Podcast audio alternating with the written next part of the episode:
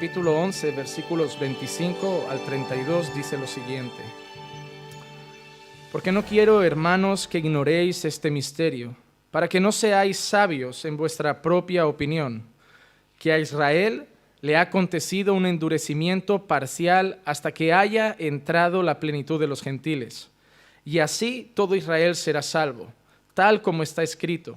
El libertador vendrá de Sión, apartará la impiedad de Jacob, y este es mi pacto con ellos, cuando yo quite sus pecados.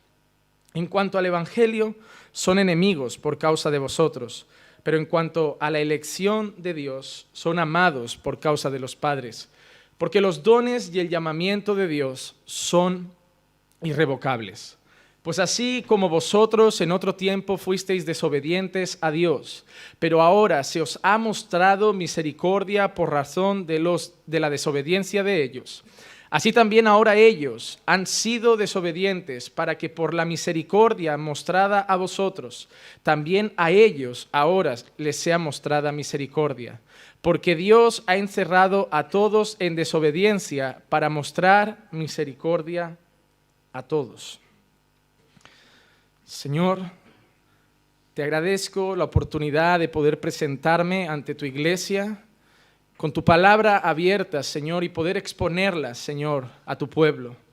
Pero reconozco, Señor, que es una tarea complicada, es una responsabilidad muy grande, Señor con la que no podemos ser irresponsables y con la que no podemos de ser descuidados. Por eso te pido, Señor, que a pesar de mis debilidades, a pesar de mis limitaciones, tú me permitas, Señor, exponer con fidelidad tu santa palabra.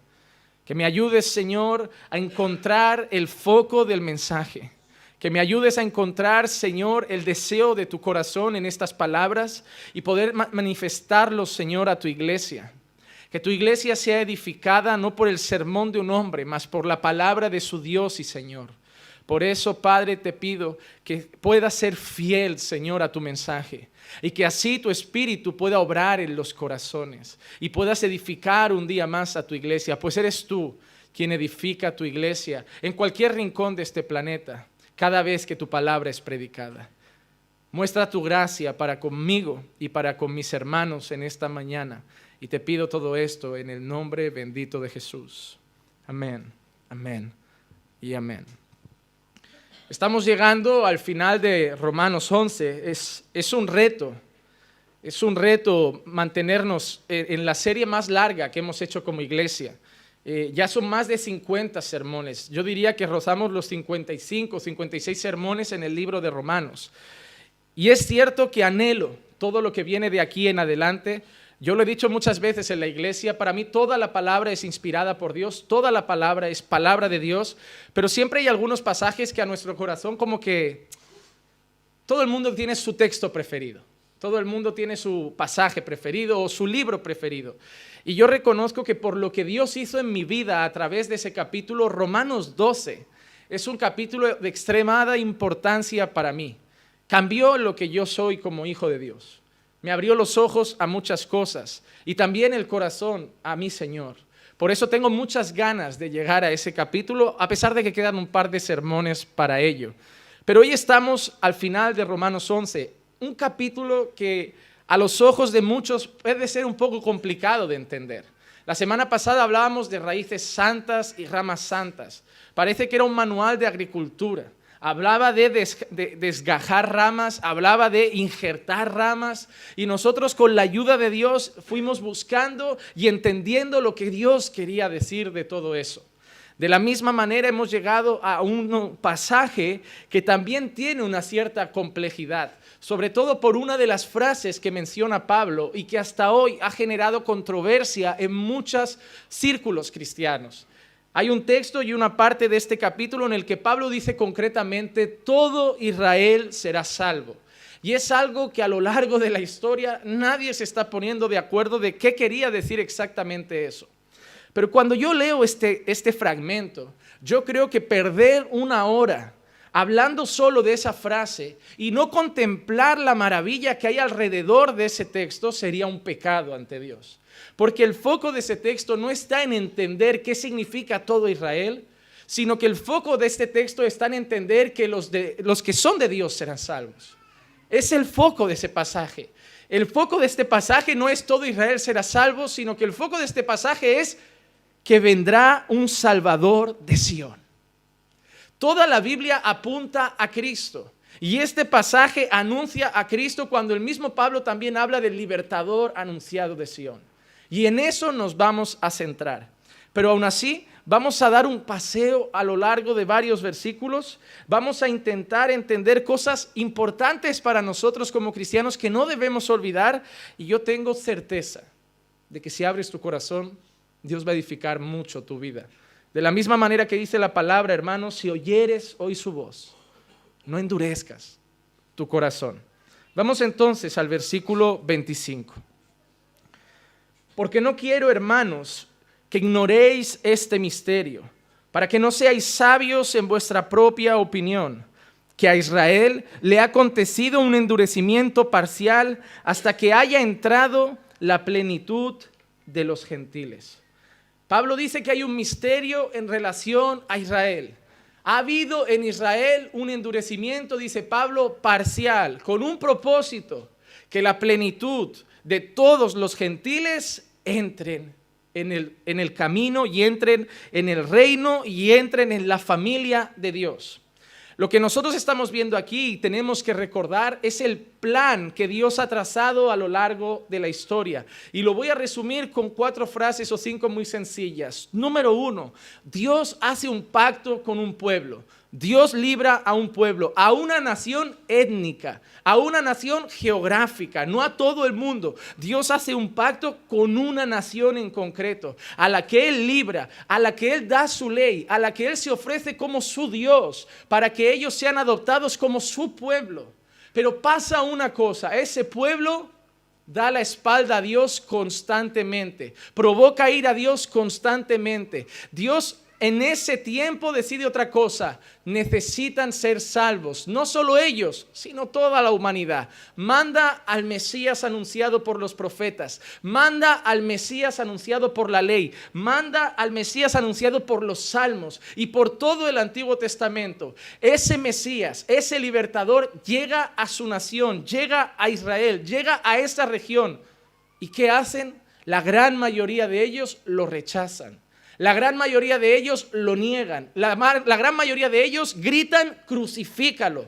El Mesías es crucificado por la gran mayoría de sus propios vecinos y compatriotas rechazado. Eso provoca que otros muchos que han creído empiecen a predicar de nuevo en esa región, pero el Evangelio rechazado provoca que esos se tengan que dispersar y el Evangelio empieza a ser llevado a los gentiles. Gentiles que hasta entonces no habían escuchado quién era Jesús, pero empiezan a recibir las buenas nuevas de salvación y pasa algo sorprendente. Muchos gentiles como nosotros creen y reciben el sello del Espíritu Santo. Eso provoca a celos a ese pueblo que había negado al Mesías y provoca que el Evangelio vuelva de nuevo a ese pueblo y muchos crean. Ese es el plan de Dios. Llega a Israel, Israel le da la espalda, va a los gentiles, los gentiles lo abrazan, Israel toma celos, vuelve el Evangelio a Israel y muchos creen. ¿Entendido? Es sencillo, toda la Biblia nos muestra ese suceso. Pero cuando nosotros leemos ese primer versículo hay que destacar una cosa que dice Pablo. No quiero que ignoréis este misterio para que no seáis sabios en vuestra propia opinión, que a Israel le ha acontecido un endurecimiento parcial hasta que haya entrado la plenitud de los gentiles. Hermanos, Dios ha determinado un tiempo de salvación.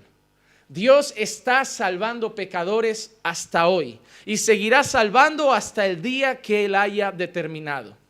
Dios sigue rescatando almas. Dios sigue rescatando gente que está perdida. Dios sigue cogiendo personas de las tinieblas y las sigue llevando a la luz. ¿Hasta cuándo? Hasta el día que Dios ha determinado. ¿Cuándo es ese día? Nadie lo sabe. Son cosas que muchos especulan, muchos falsos maestros y profetas están haciendo cálculos y adivinaciones de cuánto será ese día. Muchos ya han anunciado fechas, han caído sus mitos por tierra porque ya tanto testigos de Jehová como otras religiones, incluso evangélicos, han dado fechas de cuándo sería la venida de Cristo. Pero no ha sucedido porque el día y la hora Nadie lo sabe. Sin embargo, la Biblia sí que da unos datos sobre esos tiempos. Y sí que quiero que miremos un poco y torzamos nuestros ojos a la escritura para que veamos datos que sí que se nos dan sobre ese, ese tiempo marcado y señalado por Dios. Por ejemplo, en Lucas capítulo 17 del 26 al 37 dice así, tal como ocurrió en los días de Noé, así será también en los días del Hijo del Hombre nos da un dato. Será semejante a los días de Noé. ¿Cómo eran los días de Noé? Comían, bebían, se casaban y se daban en casamiento hasta el día en que Noé entró en el arca y vino el diluvio y los destruyó a todos.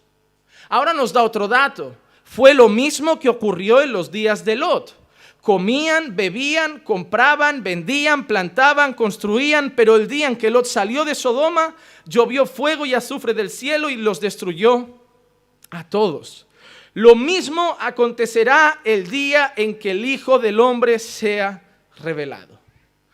Hay una cosa que sí podemos saber, el día en que Cristo venga a por su iglesia, el último día marcado para la salvación de los perdidos, ese día anunciado y señalado, esperado por la iglesia, anhelado por nuestro corazón, tiene cosas peculiares. ¿Cuál será semejante a los días de Noé o a los días de Lot?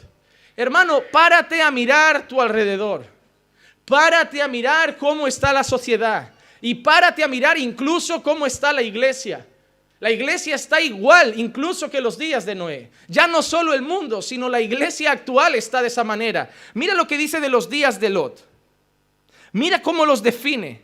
Bebían, comían, compraban, vendían, plantaban, construían. Eran personas que estaban ocupadas en todo menos el Señor. Hoy ves la iglesia y está igual, comiendo un día, bebiendo otro día, trabajando, construyendo, comprando, vendiendo, haciendo muchas cosas menos esperando al Señor. Y ese día llegará en esas condiciones. ¿Qué nos enseña esto exactamente? Una cosa muy importante. Jesús puede volver hoy. Jesús puede volver a por su iglesia en cualquier momento. El momento se acerca, Jesús está volviendo y es algo que la iglesia no está anunciando. Nuestro Señor está a las puertas. En cualquier momento se acaba la historia. En cualquier momento no habrá más esperanza para los perdidos. En cualquier momento no habrá más tiempo. Hermano, quiero poner en tu corazón un sentimiento de urgencia. Estamos como los días de Noé. Estamos como los días de Lot. Estamos como Sodoma y Gomorra. Estamos como la gente cuando hubo un diluvio o cuando cayó azufre. En cualquier momento Cristo viene a por su iglesia. Y estamos relajados. Y estamos viviendo como si Jesús no fuera a volver. Y estamos viviendo como si eso fuera una falsa profecía. Hoy nadie da ese aviso a la iglesia. Hoy nadie está anunciándolo, pero es algo bíblico. Jesús va a volver. Y va a ser como los días de Noé. Y va a ser como los días de Lot. Mira a nuestro alrededor. Comían, bebían, se casaban, se daban en casamiento, vendían, construían. Hoy la gente está así comiendo, bebiendo, viviendo el presente, casándose, separándose, construyendo, trabajando, ocupado en mil cosas, en dedicarse a cosas vanas y pasajeras y va a venir el Señor. Hermano, Jesús está volviendo. Y la iglesia tiene que seguir anunciando la segunda venida de Cristo. Tenemos que estar preparados. Viene por una iglesia santa, sin mancha, sin arruga Hermano, no podemos ser vírgenes insensatas. No podemos estar haciendo cosas y correr mañana a buscar aceite para llenar nuestras lámparas. Tenemos que ser prudentes. Tenemos que estar velando. esperando al novio con ansias y deseo, a la puerta esperando que se abra y ver a nuestro amado. Hermano, anhelas ese día. Deseas encontrarte con tu Salvador. Tu corazón grita, Maranata, ven Señor Jesús. O amas tanto la tierra que para ti la segunda venida es una mala noticia. O amas tanto la tierra que para ti la segunda venida de Cristo es algo aburrido que no esperas. Hermano, si has nacido de nuevo, si de verdad deseas ese reino eterno, tu corazón debería estar mirando al cielo y esperando en cualquier momento ver entre las nubes, en un corcel blanco, a tu Salvador. La iglesia ya no habla de pecado. La iglesia ya no habla de santidad. La iglesia ya no habla de los últimos tiempos. La gracia está bien, es bíblica. La misericordia está bien, es bíblica. El amor está bien, es bíblico. Pero la segunda venida de Cristo es bíblica, el pecado es bíblico, la santidad es bíblica. Hay que predicar todo el consejo de Dios. No podemos predicar solo las partes que sientan bien. Estamos dejando a la iglesia distraída, entretenida, dormida, relajada, cómoda con su pecado. La gente hoy no se siente mal al pecar, no sufre al pecar. Se excusan detrás de la frase de, ay, todos somos pecadores y no sienten ni un mínimo remordimiento. Pero hemos cantado hace poco que nuestro Dios es santo, santo, santo. Y no pienses que se va a llevar a gente sucia, sucia, sucia. Porque no va a pasar. Hermano, la gracia es bíblica. Así como que sin santidad nadie verá al Señor es bíblico. Así como que la iglesia que viene a buscar es una iglesia blanca, vestida de lino fino, que son las acciones justas de los santos, es bíblico. Somos salvos por gracia, Biblia. Y esa gracia nos va a santificar, Biblia. Y los santos subirán con el Señor. Hermano, nadie que se regocija en el pecado. Nadie que disfruta en una condición pecaminosa. Nadie que está cómodo entre el lodo Nadie que está simplemente comiendo, bebiendo, casándose, dándose en casamiento, construyendo y trabajando, va a estar mañana en el reino de los cielos. No, esas personas no estarán ahí. Y no lo digo yo, lo dice la escritura. Hermano, yo no quiero que mañana estés ante Jesús y Él te diga, apártate de mí, nunca te conocí. Yo quiero que estés ante Dios y Él te pueda decir, buen siervo y fiel. En lo poco has sido fiel, en lo mucho te voy a poner. Entra en el gozo de tu Señor. Cristo está volviendo. Mira lo que sigue diciendo. En ese día, el que esté en la azotea y tenga sus bienes en casa, no descienda a llevárselos. Y de igual modo, el que esté en el campo, no vuelva atrás. Acordaos de la mujer de Lot. Acordaos de la mujer de Lot. ¿Cuántos seguimos mirando a Sodoma y Gomorra? ¿Cuántos queremos andar con el Señor, pero extrañamos los placeres de Sodoma? No se trata de que nosotros salgamos de Sodoma. Tenemos que rogar a Dios para que Sodoma salga de nosotros. La religión nos saca de Egipto, pero solo Dios saca Egipto de nuestros corazones. Hermano, debemos implorar a Dios, hazme nacer de nuevo. Arranca el mundo de mi corazón. No, no me arranques del mundo porque del mundo no vamos a poder salir. Jesús mismo rogó por sus discípulos y dijo, están en el mundo, pero no son del mundo. No vamos a salir del mundo. No puedes decir al Señor, llévame a una cueva.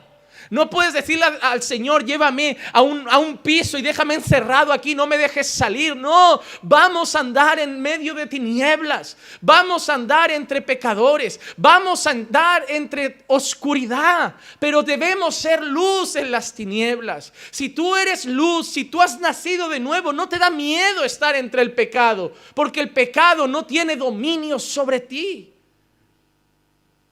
Porque Dios no solamente no te quita de Sodoma, Dios quita Sodoma de tu corazón. Él arranca todo deseo y placer por el pecado de nuestros corazones. Eres capaz de pasar por la puerta de un prostíbulo y no sentir la menor tentación. Eres capaz de ver una gente en borracheras y no sentir ni deseo de volver al pasado. Eres capaz de ver mujeres o hombres pasando delante de tus ojos y no tener la mirada perdida para ver sus cuerpos marcados por sus ropas pegadas. Porque ya ha salido el mundo de tu corazón. Esas cosas ya no te dan gozo. Esas cosas ya no te producen deleite. Esas cosas no te dan placer. Por eso cuando venga el día del Señor no tendrás deseo de volver a coger nada. Porque nada de lo que dejas atrás te importa. Serás como Pablo al decir, tengo por basura mis títulos, mi pasado, mi fama, mi gloria por alcanzar a Cristo. Eso es basura. Hoy damos mucha importancia a lo que se nos queda atrás, hermano. Hermano, lo que se queda atrás no vale comparado con lo que tenemos delante. Jesús es mayor. Que cualquier casa, que cualquier coche, que cualquier empresa y negocio, Jesús es mayor. Y si Jesús viene hoy, nada de lo que se me quede atrás me importará.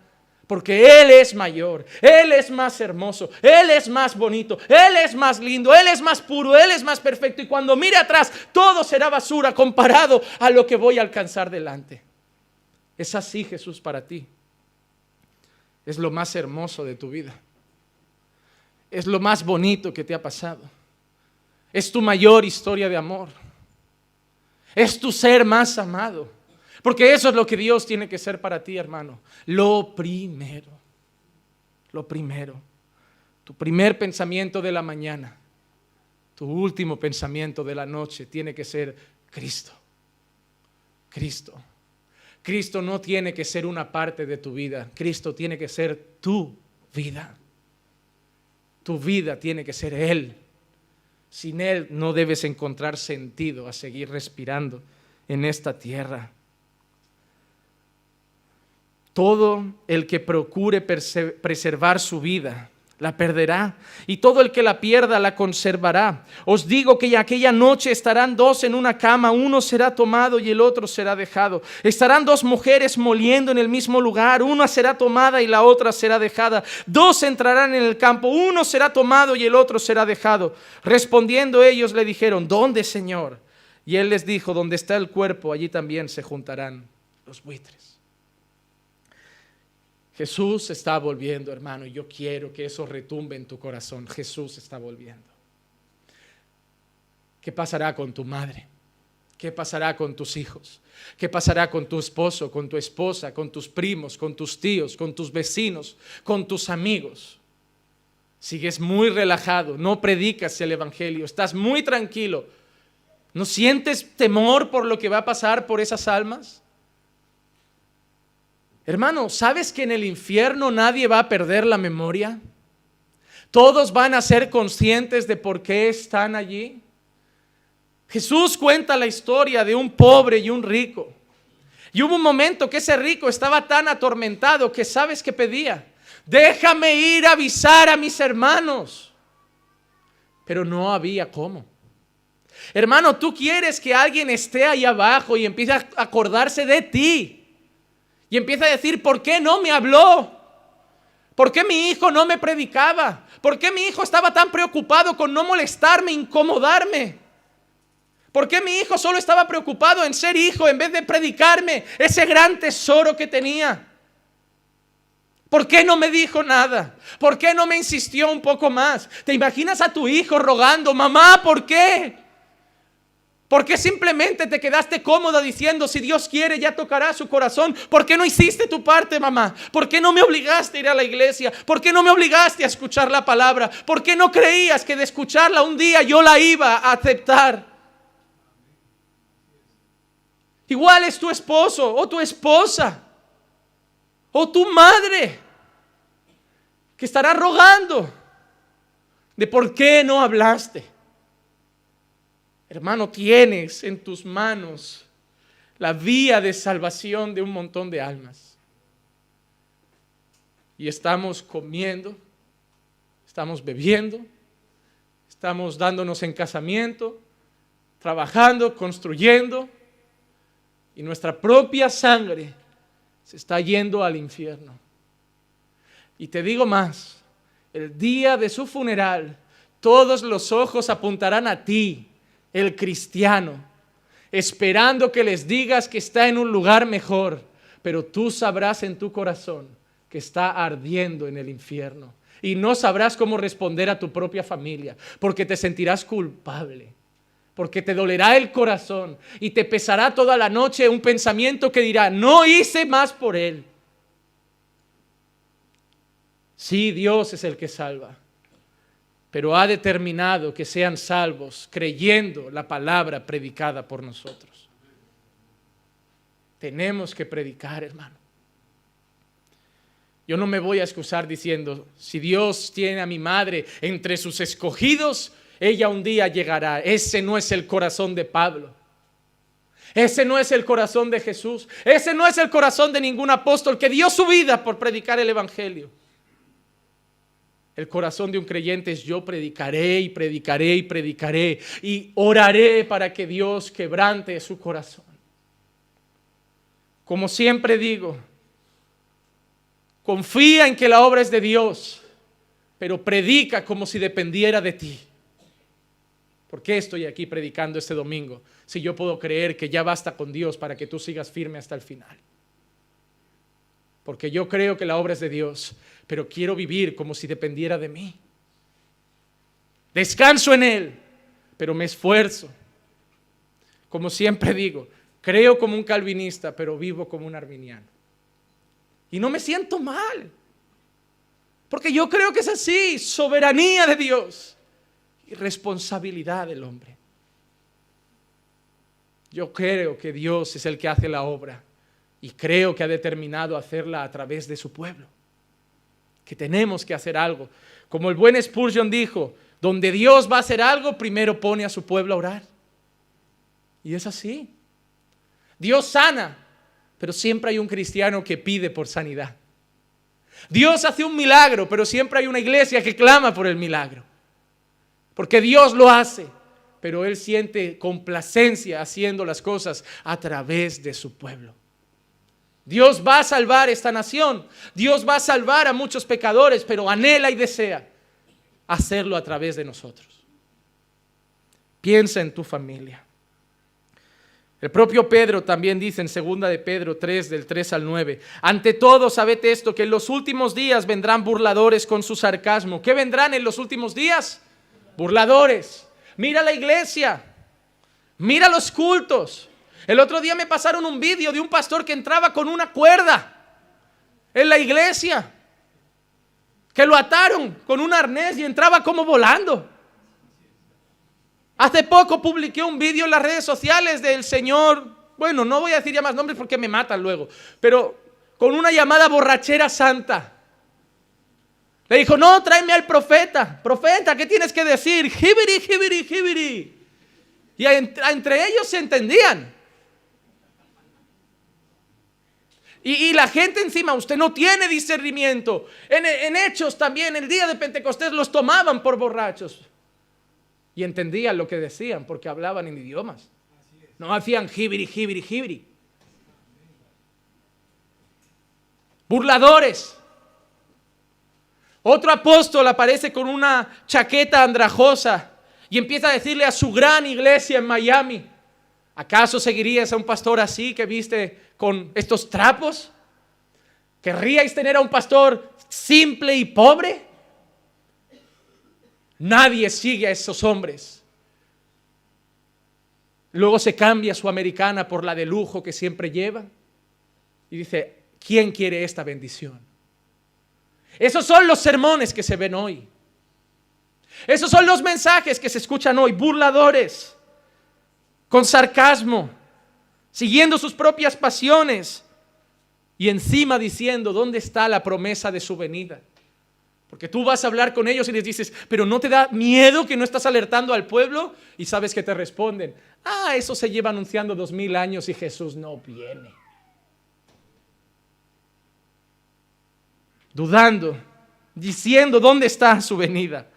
Porque desde que los padres durmieron, todos continúan tal como estaba desde el principio de la creación. Pues cuando dicen esto, no se dan cuenta de que los cielos existían desde hace mucho tiempo y también la tierra, surgida del agua y establecida entre las aguas por la palabra de Dios por lo cual el mundo de entonces fue destruido, siendo inundado con agua. Pero los cielos y la tierra actuales están reservados por su palabra para el fuego, guardados para el día del juicio y de la destrucción de los impíos. Pero amados, no ignoréis esto que para el Señor un día es como mil años y mil años como un día. El Señor no se tarda en cumplir su promesa según algunos tienen por tardanza, sino que es paciente para con vosotros, no queriendo que nadie perezca, sino que todos vengan al arrepentimiento. Hermanos, no va a venir un diluvio, va a caer fuego y va a destruir la tierra y los impíos antes de que haya nuevos cielos y nueva tierra, va a haber un fuego consumidor en esta. Y los impíos serán destruidos. Hermano, pero Dios es paciente. ¿Por qué Dios no viene hoy? Porque Él es paciente por vosotros, no queriendo que ninguno se pierda, sino que todos vengan al arrepentimiento. Primera cosa que te he dicho, Jesús está volviendo. Segunda cosa que te digo, Hoy es día de que te arrepientas. Ese es el deseo de Dios en esta mañana para tu corazón. Arrepiéntete de tus pecados. Arrepiéntete de vivir para ti mismo. Arrepiéntete de vivir como si de Él, por Él y para Él sean todas las cosas, sea algo que se dice de ti. Porque parece que vives de ti, por ti y para ti. Arrepiéntete de luchar contra Dios. Arrepiéntete de intentar salvarte por tus propias fuerzas. Arrepiéntete de cambiar a Dios por cosas pasajeras. Arrepiéntete de cambiar un rato de oración por un tiempo en las redes sociales. Arrepiéntete de no leer tu Biblia, pero ver tu televisor. Arrepiéntete de salir a pasear, de estar hasta las 2 de la mañana en Facebook, pero no arrodillarte ni tan solo 10 minutos. Arrepiéntete porque pecas contra Él. Arrepiéntete porque no estás viviendo en santidad. Arrepiéntete porque estás jugando con un Dios puro. Arrepiéntete porque Jesús está volviendo. Pero si estás aquí hoy, es porque Él te quiere llamar a arrepentirte. Porque Él no quiere que seas consumido con los impíos, hermano. Él quiere estar eternamente contigo. Tú quieres estar eternamente con Él. Es sencillo, hermano arrepiéntete y confía en la obra de Cristo. Deposita tu vida en Jesús. Sé justificado por lo que Él ha hecho, creyendo en su obra. Y empieza a dar la espalda a tu pecado y caminar con Dios, hermano. Hoy es día de salvación para ti. Hoy no vengo como juez, porque será Dios quien te juzgue. Pero vengo como atalaya diciéndote, el rey está volviendo. No tendría paz esta noche si te miro y me quedo tranquilo creyendo que estás bien con Dios. Pero podré dormir esta noche en paz sabiendo que te llamé un día más a arrepentirte. Y ahora sí, la pelota está en tus manos. Yo hoy he hecho mi parte. Si hoy terminara el sermón, yo ya estaría tranquilo. Porque yo he hecho lo más importante de hoy, llamarte a arrepentirte y a creer en Jesucristo y su obra perfecta. Versículo 26. Así todo Israel será salvo, tal como está escrito, el libertador vendrá de Sión y apartará la impiedad de Jacob. Pablo está diciendo que el día no ha llegado porque Dios está esperando la entrada de la plenitud de los gentiles. Te digo lo que significa. Pablo está diciendo, todavía no ha venido el Señor porque todavía falta alguien por salvarse. Todavía hay un escogido de Dios que no ha entrado. Todavía hay uno que no ha creído. Hermano, quizá eres tú. Te estamos esperando. Cree y déjanos irnos en paz con Él. Deja ya de correr al otro lado y corre a la cruz. No ha venido porque todavía no ha entrado la plenitud. Esa palabra plenitud viene de una palabra griega que se llama pleroma. Se llama el número completo. Dios tiene un número de personas que sabe que van a estar con Él eternamente. Él las conoce. Él sabe quiénes son porque Él conoce el presente, el pasado y el futuro. Él sabe quién va a estar con Él y está esperando porque hay alguien todavía que no ha dicho sí al Evangelio y Dios sabe que va a decir sí.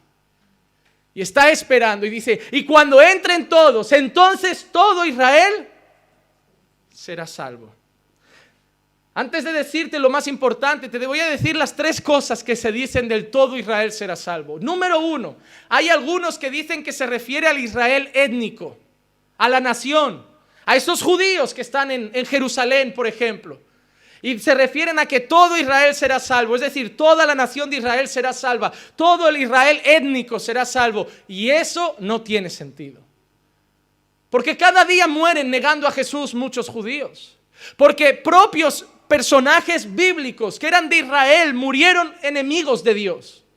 Reyes de Israel murieron dando la espalda a Dios. Personajes bíblicos que eran sumos sacerdotes, que eran sacerdotes, que eran fariseos, negaron a Jesús, lo clavaron en una cruz y no fueron salvos. Entonces no podemos entender que todo Israel será salvo, se refiere a que todos los judíos son salvos, porque entonces la salvación no viene por Cristo, viene por nacer en un lugar. ¿Crees en Jesús? No, pero mi madre es judía, mi padre es judío y yo también. Entonces todo Israel será salvo. No tiene sentido. La Biblia no respalda ese punto de vista. Pero hay otros dos puntos de vista y ahí sí que me voy a meter yo. Por un lado, la Biblia ha dicho constantemente, y lo hemos visto en la carta de Romanos, que no todo el que está en Israel es israelita. La Biblia y Pablo habla constantemente del verdadero Israel de Dios.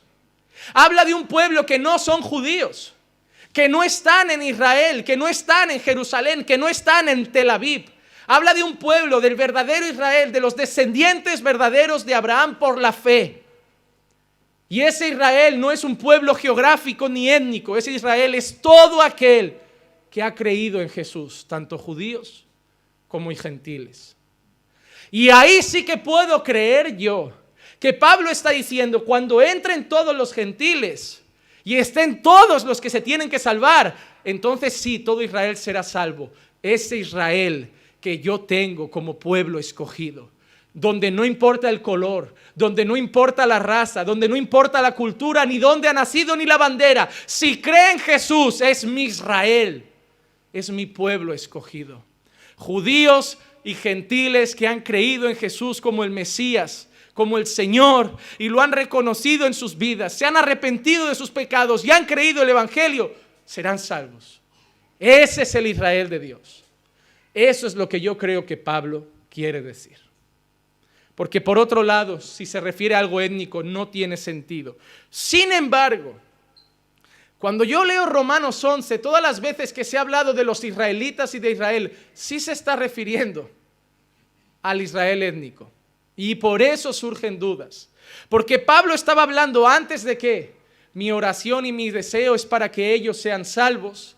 Pablo está diciendo que espero que predicando a los gentiles ponga celos en mis compatriotas y se salven. Entonces yo voy a la tercera opción que es la que más me gusta. El Israel del Señor son judíos y gentiles que han creído el Evangelio. Pero aún así creo firmemente que hay promesas de que Dios va a, va a hacer un gran avivamiento en la nación judía y va a salvar a muchos. Porque toda la Biblia es cierto que apunta también a esa nación como un lugar donde Dios va a tocar muchos corazones. Y yo creo que es lo que Pablo apunta desde el principio. Estamos salvando gentiles, pero vamos a seguir orando porque Dios va a tratar con el corazón de mis compatriotas y muchos de ellos se van a salvar. Lo que yo creo es que Pablo dice que los escogidos de Dios se van a salvar y además que Dios va a avivar esa nación y muchos judíos tocarán su corazón, serán tocados en sus corazones y conocerán verdaderamente a Jesús. A Jesús. Pero hay dos cosas que tenemos que tener en cuenta en este pasaje. Número uno, segunda de Tesalonicenses capítulo 2, versículo 13. Pero nosotros siempre tenemos que dar gracias a Dios por vosotros, hermanos amados por el Señor, porque Dios os ha escogido desde el principio para salvación mediante la santificación por el Espíritu y la fe en la verdad. Mira lo que Pablo dice y es claro, hermano. Dios os ha escogido desde el principio para salvación. Hermano, te puede o no gustar esto, pero está escrito. Dios tiene un pueblo escogido desde el principio para salvarlos. Hermano, tú no estás aquí porque un día tú quisiste estar aquí. Tú que estás aquí porque antes de que nacieras Dios ya quería que estuvieras aquí. No estamos aquí porque quisimos buscar a Dios, estamos aquí porque Dios nos buscó. No estamos aquí porque escogimos a Dios, estamos aquí porque Dios nos escogió. Y no amamos a Dios porque hemos querido, lo amamos porque Él nos amó primero. Porque desde el principio Dios ha escogido un pueblo para salvación. Y está escrito y no puedo luchar con la palabra de Pablo porque es palabra inspirada por Dios. Cuando Pablo dice que todo Israel será salvo, cuando Pablo deja claro que todo el pueblo de Dios será salvo, Pablo siempre ha dejado claro que Dios tiene un pueblo y a ese pueblo Dios lo va a salvar. Por eso, hermano, debemos predicar, pero debemos confiar de que Dios va a tocar los corazones. Porque Dios no es un caballero, hermano, como muchos dicen. Yo no sé si has escuchado esa historia de Dios es un caballero. A lo largo de la historia Dios no ha sido muy caballero. Déjame decirte una cosa. Cuando Dios quiso sacar a su pueblo de Egipto no fue muy caballero con Faraón. Mandó plagas, mató niños y tuvieron que dejarlos ir. No fue un caballero. Cuando Dios quiso salvarnos, no fue un caballero con Jesús. Jesús, soy un caballero y te voy a tratar con mucho respeto y cariño, hijo mío, para salvar a esta gente. Lo mató, hermano. Lo crucificó, dejó que fuera torturado. No es un caballero.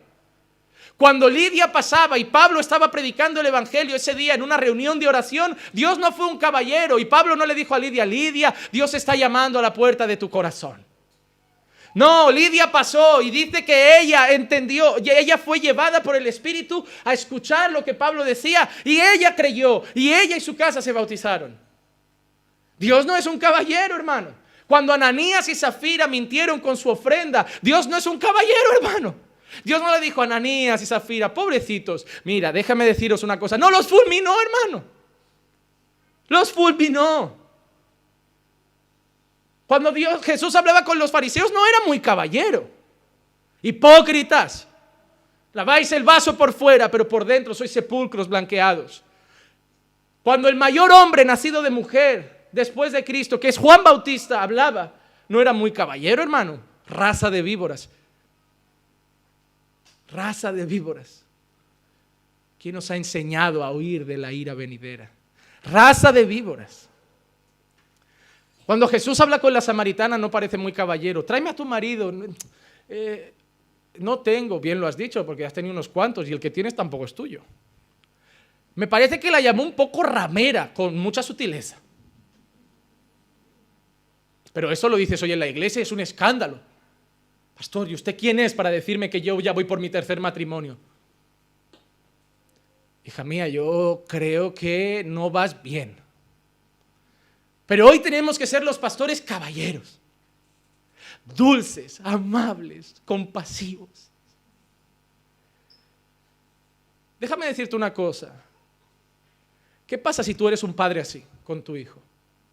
No lo disciplines, no seas duro, solo dialoga. Hazle comprender sus errores. No uses la vara, hazle entender. Llega a su corazoncito con palabras tiernas de amor. Cuando tu hijo le pega un bofetón a su hermano, dile, hijo, tú entiendes que eso está mal. No te voy a castigar porque yo quiero que solamente tú lo entiendas. Ah, papá, no me vas a pegar. ¿Cómo? Usar la violencia con una criatura como tú. Cuando con 15 años tengas un macarra pandillero robando coches y tengas que ir más a buscarlo a la comisaría que al instituto, te vas a arrepentir de no haber sacado un poco la vara. Y vas a venir a llorarme a mí, pastor, ¿qué hacemos? y yo te voy a decir, yo no tengo niños, no me metas con el tuyo. Porque te digo una cosa, a veces cuando yo miro que no tengo hijos sufro. Pero por otro lado veo como otros están siendo criados y digo, ¿sabes qué? Para hacer un estropicio como muchos, prefiero no tenerlo. Prefiero dar cuentas por mi vida y no tener que dar cuentas por lo mal que he criado a otra que me han puesto en las manos. Porque dejadme decir algo, vais a rendir cuentas por vuestros hijos. Igual que por vuestras esposas. Hermano, casarse no es obligatorio, pero si te casas, rendirás cuentas por tu esposo o por tu esposa. Tener hijos no es obligatorio, pero si los quieres tener, rendirás cuentas. Hermano, no es como comprarse un perrito en Navidad. ¿eh? Vienen de Dios y rendirás cuentas hasta Dios por ellos. Los pastores no en este tiempo. En estos tiempos que son como los días de Noé, los días de Lot, no podemos ser cobardes. No podemos ser flojos. No podemos ser así. Porque la iglesia no está como para que le acaricien, está para que le abran los ojos. Hay mucho pecado en nuestras sillas. Hay mucho pecado en nuestras reuniones. Y tenemos que luchar contra esa sociedad. Dios tiene un pueblo. Y a ese pueblo lo va a salvar y lo va a santificar en el Espíritu. Segunda cosa que quiero decir, Juan 6:39. Y esta es la voluntad del que me envió, que de todo lo que Él me ha dado yo no pierda nada, sino que lo resucite en el día final. Dios tiene un pueblo que va a salvar. Y Jesús dice claramente, Dios me ha dado un grupo y de ese grupo no pierdo nada. Hermano, ¿cuántos discípulos de Jesús se perdieron? ¿Cuántos? Uno, y no se perdió. Dijo que él era el hijo de perdición y se perdió para que se cumpliera la escritura. Judas se perdió porque se tenía que perder. Porque si no fuera Judas, habría sido Pedro o había sido otro. Pero le tocó a Judas. Porque alguien tenía que negarlo, alguien tenía que venderlo, alguien tenía que, coger esas monedas. Alguien tenía que denunciarlo, alguien tenía que ser el instrumento de Dios para que nuestro Cristo terminara en la cruz. Solo que no nos gusta pensar en un plan así de Dios para la vida de alguien. ¿Te imaginas a alguien evangelizando a Judas? Judas, Dios tiene un plan maravilloso para tu vida. Ah, sí, ¿cuál? Pues mira, tú vas a ser apóstol un tiempo. Ah, sí, es ese, sí, es un planazo, sí. A partir de ahí va bien la cosa, pero hay un problema. En ti va a haber codicia. Tú en el fondo querías dinero, querías un conquistador y vas a ver que tenías un Mesías un poco compasivo, bueno, que se juntaba con pecadores, que no iba a conquistar Roma, sino que también iba a salvar romanos y te va a dar mucha rabia y entonces Satanás se va a meter en ti porque realmente no vas a nacer de nuevo. Satanás se va a meter en ti y te va a usar para cumplir un gran propósito. ¿Cuál? Vas a traicionar al Mesías, vas a traicionar a tu maestro, vas a correr y lo vas a vender. Planazo, ¿eh? ¿Quieres aceptar a Jesús en tu vida? Mm, no, la verdad es que no me va bien. Yo quería otra cosa para mí. No, no planeé suicidarme un día. No, ese no es el mensaje. Judas, ven, vamos. ¿Y qué vamos a hacer? Mejor no te lo cuento. Tú simplemente ven. No podemos prometer a gente lo que Dios va a hacer en su vida si tú no sabes ni lo que va a hacer en la tuya. Tú soñabas casarte una vez y ya vas por el tercero. Soñabas un matrimonio, dos hijos, dos perros y una casa. Has huido de tu país, tienes, estás divorciado, tienes dos hijos con uno, un hijo con otro. Era tu sueño. Tú no sabes ni lo que hay para tu vida, vas a decir a la gente lo que Dios tiene para la de ellos. ¿No es mejor empezar a caminar recto en la nuestra y dejemos que cada día uno haga lo que tiene que hacer con Dios? Hermano, yo no hago promesas que no tengo certeza que Dios va a cumplir.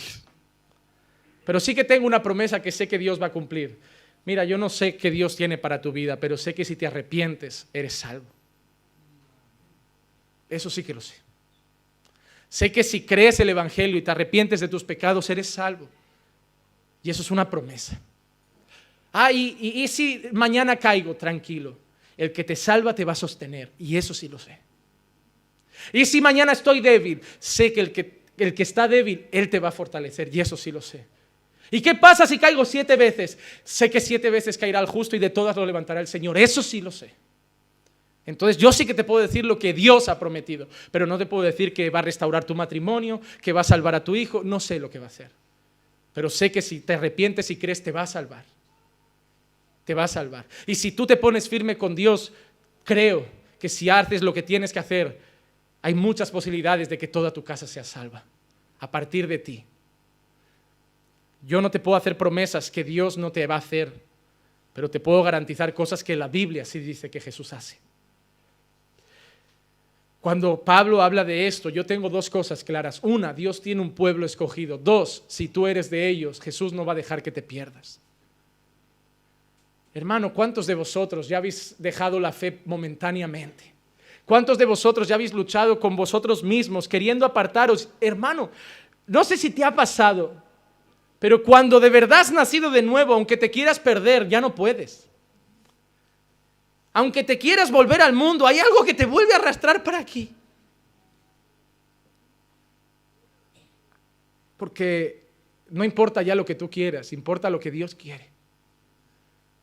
No, la iglesia no vale, me he cansado, tarde o temprano vuelves a acabar por aquí, aunque pase un mes.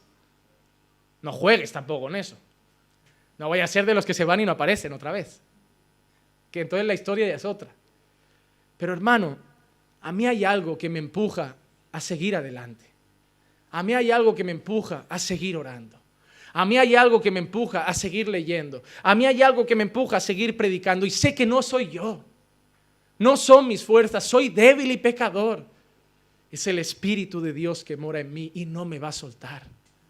Él me ha sellado con el Espíritu Santo y un sello no se quita, hermano. Un sello es la garantía de que una carta llega a su destino. Él me ha sellado con el Espíritu Santo y es la garantía de que me va a llevar hasta el final. Yo un día me arrepentí de mis pecados y creí el Evangelio. Dios me puso el sello de su Espíritu y eso significa que esa carta, que soy yo, una carta viva, va a llegar a la meta. Y un día podré decir como Pablo, he peleado la buena batalla, he corrido la carrera y he guardado la fe. Yo, Dios en mí. Dios en mí. Versículos 26 y 27 voy a acelerar un poco por el tiempo, pidiendo desde ya perdón. Y así todo Israel será salvo, tal como está escrito. El libertador vendrá de Sión, apartará la impiedad de Jacob, y este es mi pacto con ellos cuando yo quite sus pecados. Lo más importante del texto no era Israel, lo más importante del texto era el libertador. Pablo estaba anunciando que de Sión vendría un libertador. Toda la Biblia ha anunciado la llegada de un libertador. Miren, Isaías 59, 20, 21. Y vendrá un redentor a Sión y a los que en Jacob se aparten de la transgresión de cara del Señor. En cuanto a mí, dice el Señor, este es mi pacto con ellos, mi espíritu que está sobre ti y mis palabras que he puesto en tu boca no se apartarán de tu boca, ni de la boca de tu descendencia, ni de la boca de la descendencia de tu descendencia. Dice el Señor desde ahora y para siempre. Y vendrá un redentor de Asión. Miren, Miqueas 5:2, pero tú Belén Efrata, aunque eres pequeña entre las familias de Judá, de ti me saldrá el que ha de ser gobernador en Israel, y sus orígenes son desde tiempos antiguos, desde los días de la eternidad. ¿Quién es eterno sino Dios? Jeremías 31, 31. He aquí vienen días, declara el Señor, en que haré con la casa de Israel y con la casa de Judá un nuevo pacto. El propio Moisés en Deuteronomio 18, 15. Un profeta de medio de ti, de tus hermanos como yo, te levantará el Señor tu Dios y a él oiréis. Salmo 53, 6. Los salmos también lo anuncian. Oh, si de Sión saliera la salvación de Israel, cuando Dios restaura a su pueblo cautivo, se regocijará Jacob y se alegrará Israel. Toda la Biblia decía una cosa, viene el libertador, viene el libertador, viene el libertador. Y ahora nosotros decimos otra, ya vino, ya vino. Eso es lo que decían los apóstoles, ha venido el libertador. Eso es lo que dijo Juan Bautista. He ahí el Cordero de Dios que quita el pecado del mundo. Porque realmente eso es lo que vino a hacer, ¿eh? No vino una ayuda para restaurar matrimonios, no vino una ayuda para restaurar la finanza de nadie, no vino una ayuda para curarte la gripe o la ceguera, vino un libertador para quitar tu pecado. Porque me hace mucha gracia, hermano. Hermano, la gente va a cultos de sanidad. El otro, perdón, no me quiero reír. El otro día me escribe una persona, un chico que es muy miope, pero muy miope. Tiene no sé cuántos grados en las gafas. No, sin gafas ve menos que un topo, hermano. No ve. Muy miope. Y me dijo que había ido al culto de sanidades de su iglesia y que le estaba pidiendo a Dios que le curara de un problema que tiene eh, en, el hígado. Y, yo le digo, hermano, pero ¿tú de verdad que crees que Dios está para, para, esas cosas? Que, que, lo único que quiere en la vida es que no tengas ninguna enfermedad. Y él me echó en cara esa palabra, ¿no? De por sus llagas somos curados. Digo, hermano, pues antes que el hígado te podía haber curado la miopía, porque llevas toda la vida con ella y también es una enfermedad, ¿no?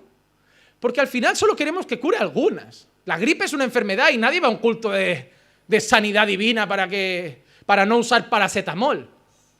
Hermano, hemos hecho de la fe una cosa muy extraña. Hemos empezado a enseñar a la gente que para lo que ha venido Jesús es para echarnos una mano. Oye, no, yo te voy a curar para que te sientas bien, yo te voy a sanar el matrimonio para que estés tranquilo, yo te voy a dar dinerito para que no te falte nada. Hermano, Él vino a quitar el pecado del mundo. Sí, algunos los sana, sí, algunos les provee. Dios los cuida de mil maneras. A veces hace unas cosas, a veces hace otra, pero lo que vino a hacer en todos es quitar nuestro pecado. Hermano, tu problema con Dios no es tu matrimonio.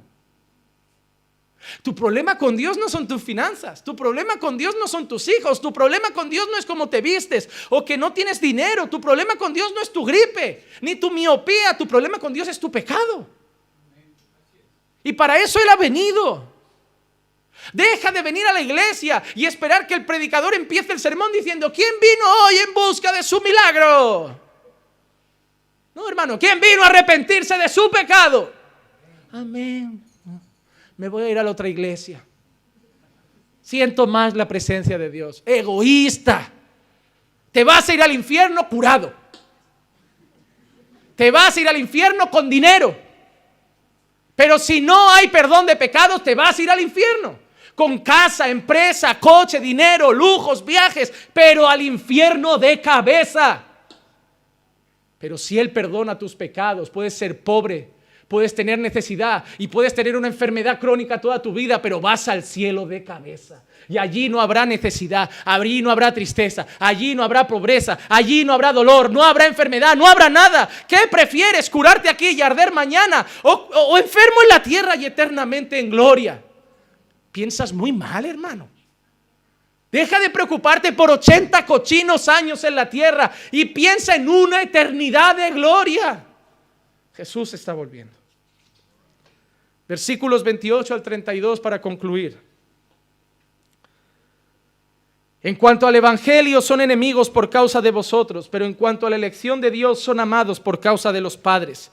Porque los dones y el llamamiento de Dios son irrevocables. Pues así como vosotros en otro tiempo fuisteis desobedientes a Dios, pero ahora se os ha mostrado misericordia por razón de la desobediencia de ellos. Así también ahora estos han sido desobedientes para que por la misericordia mostrada a vosotros, también a ellos ahora les sea mostrada misericordia. Porque Dios ha encerrado todas las cosas en desobediencia para mostrar misericordia a todos. Dios fue misericordioso con unos para que otros se pusieran celosos y mañana fuera misericordioso con ellos. ¿Por qué? Porque tanto con los judíos como con los gentiles, Dios quiere salvar, Dios quiere salvar, Dios quiere salvar. Dios quiere salvar al etíope.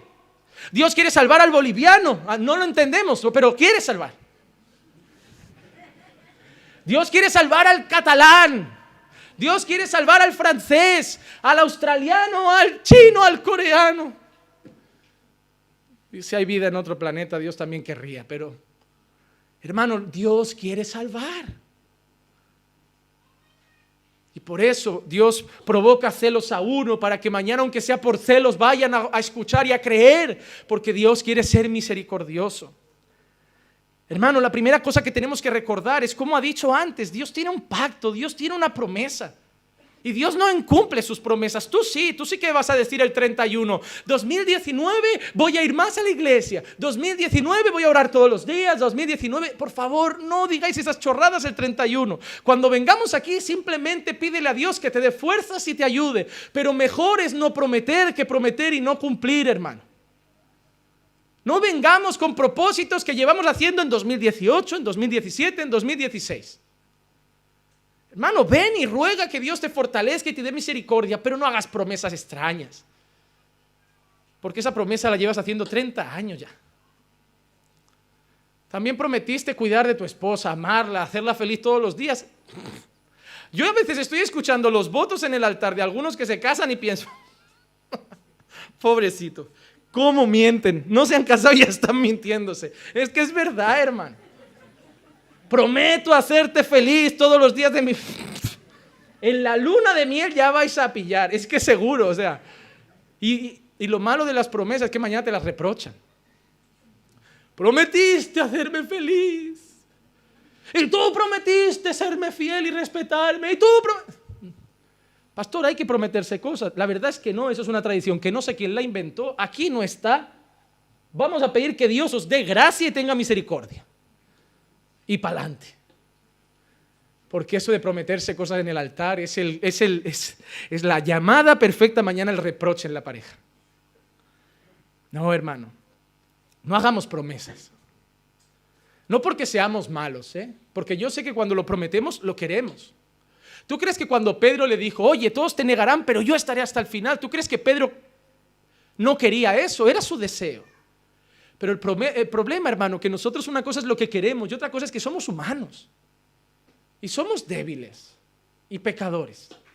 Entonces, yo prefiero decir, mira, voy a intentar hacerte feliz siempre. Creo que no lo conseguiré, yo ya te voy avisando, ten las cosas claras, discutiremos, algún día te haré llorar, a veces nuestro matrimonio será frustrante, incluso se nos pasará por la cabeza la separación, mil cosas nos van a pasar, pero sí que te garantizo que voy a intentar buscar a Dios para que sea el centro de nuestra casa. Porque lo que sí sé es que si el Señor no la edifica, en vano trabajaremos tú y yo. Hermano, podemos hacer declaración de intenciones, pero promesas. Sin embargo, si Dios promete, cumple. Porque Dios no es hombre para mentir, ni hijo de hombre para arrepentirse. Y Dios no es humano, Dios sabe lo que tiene y tiene todo el poder para cumplir sus promesas. Y en Génesis 17, 7, él hizo un pacto con Abraham. Estableceré mi pacto contigo y con tu descendencia después de ti, por todas tus generaciones, por pacto eterno de ser Dios tuyo y toda tu descendencia después de ti. Él hizo un pacto con Abraham y su descendencia, que somos nosotros, de ser nuestro Dios. Pero lo que hemos visto aquí, hermanos, es que Dios ha mostrado y quiere mostrar en todos misericordia. Romanos 3, 23 al 25, por cuanto todos pecaron y no alcanzaron, y todos es todos, judíos, gentiles, todos siendo justificados gratuitamente por su gracia por medio de la redención que es en Cristo Jesús, a quien Dios exhibió públicamente como propiciación por su sangre a través de la fe, como demostración de su justicia, porque en su tolerancia, en su misericordia, Dios pasó por alto los pecados cometidos anteriormente. Dios ha sido y es muy tolerante con nosotros. Sus misericordias se renuevan cada mañana, pero hermano, no abusemos de su gracia. Demuéstrale amor a Dios sabiendo que aunque te perdone, no vas a aprovecharse de tu perdón, de su perdón. Que aunque sea misericordioso, no te vas a aprovechar de su misericordia. Porque hermano, hay una cosa que tenemos claro, éramos desobedientes. Dios fue misericordioso, pero ahora ya no debemos ser desobedientes. Mira lo que dice Pablo en Efesios 5, 8, 9, porque antes erais tinieblas, pero ahora sois luz en el Señor. Andad como hijos de la luz, porque el fruto de la luz consiste en bondad, justicia y verdad. Mira que le dice Pablo a los efesios, erais tinieblas, pero ya no lo sois. Andad para que se note que sois hijos de la luz. Hermano, no importa que tú digas que eres luz si no vas a brillar con luz. Hermano, no tienes que ir gritando, soy hijo de Dios. Anda como un hijo de Dios. Vive como un hijo de Dios. Ama a tu esposa como un hijo de Dios. Ama a tu esposo como un hijo de Dios. Cría a tus hijos como un hijo de Dios. Lucha contra el pecado como un hijo de Dios. Porque antes eras tinieblas, pero ahora es luz. Anda como hijos de la luz. Entonces, ¿cuál es el foco de todo lo que Pablo está diciendo en Romanos 11? Para mí está claro. Arrepiéntete y cree en el libertador. Porque tanto para judíos como para gentiles hay una promesa. Y Pablo la dijo en el capítulo anterior, en Romanos 10, 9 y 10, que si confiesas con tu boca a Jesús por Señor y crees en tu corazón que Dios le resucitó de entre los muertos, serás salvo, porque con el corazón se cree para justicia y con la boca se confiesa para salvación. No importa si es judío o gentil, no importa si es de Marruecos, de Arabia Saudí, de Irak, de Nigeria, de China, de Australia o de Pekín. Si crees que Dios levantó a Jesús de los muertos, si confiesas que Jesús es el Señor, serás salvo. Y eso es el mensaje que debemos llevar para todos. Arrepiéntete, cree. Confiesa que Jesús es el Señor. Cree en tu corazón que Dios lo resucitó de los muertos y hoy habrá llegado la salvación a tu casa. Hoy es día de salvación para ti. Ahora está todo el tiempo Vamos a ver.